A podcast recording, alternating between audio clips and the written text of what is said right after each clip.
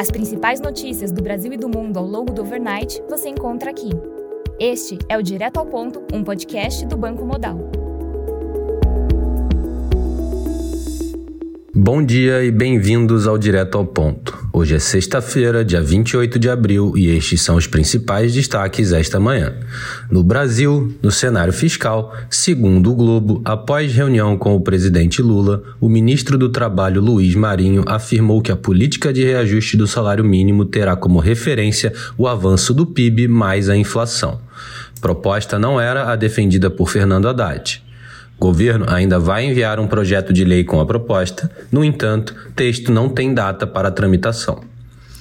Após o ministro do STF, André Mendonça, suspender o julgamento que determinou que a União pode cobrar impostos sobre incentivos fiscais dados por estados a empresas, governo pede para ministro rever a decisão. Procuradoria-Geral da Fazenda Nacional afirma que a suspensão tem impacto econômico alto. Em maio, decisão individual de Mendonça vai a julgamento. Segundo a Folha, em documento de 2019, a Receita Federal alertou para os riscos políticos no corte de benefícios tributários. No conteúdo do texto, técnicos da Receita afirmam ser inviável reverter renúncias tributárias de maneira linear e sem estabelecer um período de transição. Texto indica a dificuldade que o atual governo deve ter para rever os benefícios fiscais. Governo deve implementar condições para o pagamento adicional de 50 reais por gestante, além de benefício de 142 reais per capita para famílias numerosas no âmbito do programa Bolsa Família. A previsão é de que o pagamento deve começar a ser realizado em junho. Em relação à Petrobras, em Assembleia Geral Ordinária ontem, acionistas elegeram oito dos onze membros do Conselho de Administração três nomes vedados pelos comitês de governança da companhia em função de possível conflito de interesse foram eleitos. Dentre os eleitos, seis são vinculados à União Federal. No cenário político, segundo a Folha, presidente Lula teme possível paralisação do governo em função da CPMI dos atos de 8 de janeiro, mas acredita que processo pode acelerar investigações. Ainda segundo a Folha, documentos demonstram que a ABIN alertou o Gabinete de Segurança Institucional e a equipe de Flávio Dino sobre atos violentos no dia 8 de janeiro. Membros do GSI e do Ministério da Justiça negaram ter recebido qualquer informação.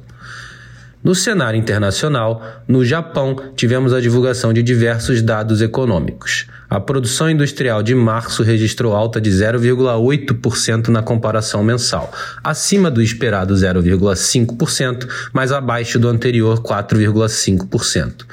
Na comparação anual, a produção industrial de março caiu 0,7%, abaixo do esperado 0,5% e pior do que o anterior, menos 0,5%.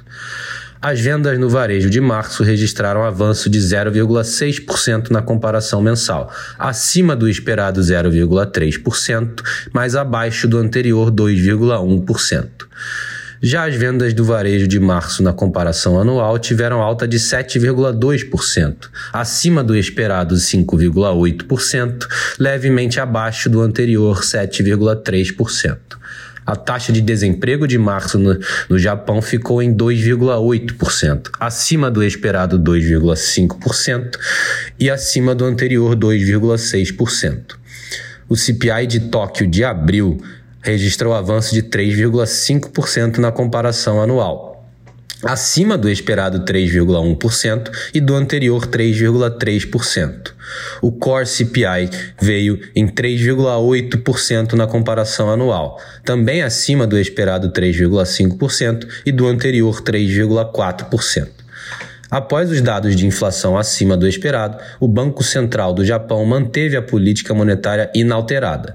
A meta da taxa de juros de curto prazo foi mantida em menos 0,1%, enquanto a meta para os juros de 10 anos manteve-se ao redor de 0%. Na Austrália, o PPI do primeiro trimestre de 2023 registrou avanço de 1% na comparação trimestral, acima do anterior 0,7%. Na comparação anual, os preços aos produtores subiram 5,2%, abaixo do anterior 5,8%. Na zona do euro, tivemos a divulgação do PIB do primeiro trimestre, que registrou alta de 0,1% na comparação trimestral, abaixo do esperado 0,2% e acima do anterior 0%. Já na comparação anual, o PIB do primeiro trimestre registrou avanço de 1,3%, também abaixo do esperado 1,4% e abaixo do anterior 1,8%. Na Alemanha, o PIB do primeiro trimestre registrou estabilidade na comparação trimestral, abaixo do esperado 0,2% e acima do anterior menos 0,4%. Na comparação anual, o PIB da Alemanha registrou alta de 0,2%, abaixo do esperado 0,8% e abaixo do anterior 0,3%. A taxa de desemprego de abril na Alemanha registrou 5,6%, em linha com o esperado e com o anterior também em 5,6%. Na agenda do dia, destaque no Brasil para a divulgação do resultado do setor público consolidado às 8h30. Às 9 horas, também no Brasil, teremos a divulgação da PNAD e do IBCBR. Às 9h30, nos Estados Unidos, teremos a divulgação do PCI. E às 11 horas, também nos Estados Unidos, teremos a divulgação do Michigan Consumer Sentiment Index. Nos mercados, o dólar index avança 0,5%. Já o S&P futuro recua 0,4%, enquanto o DAX futuro cai 0,5% após dados do PIB na Alemanha abaixo do esperado. No mercado de commodities, o WTI avança 0,4%, enquanto o Brent sobe 0,5%. Estas foram as principais notícias do Overnight. Um bom dia a todos e até o nosso próximo podcast direto ao ponto do Banco Modal, amanhã.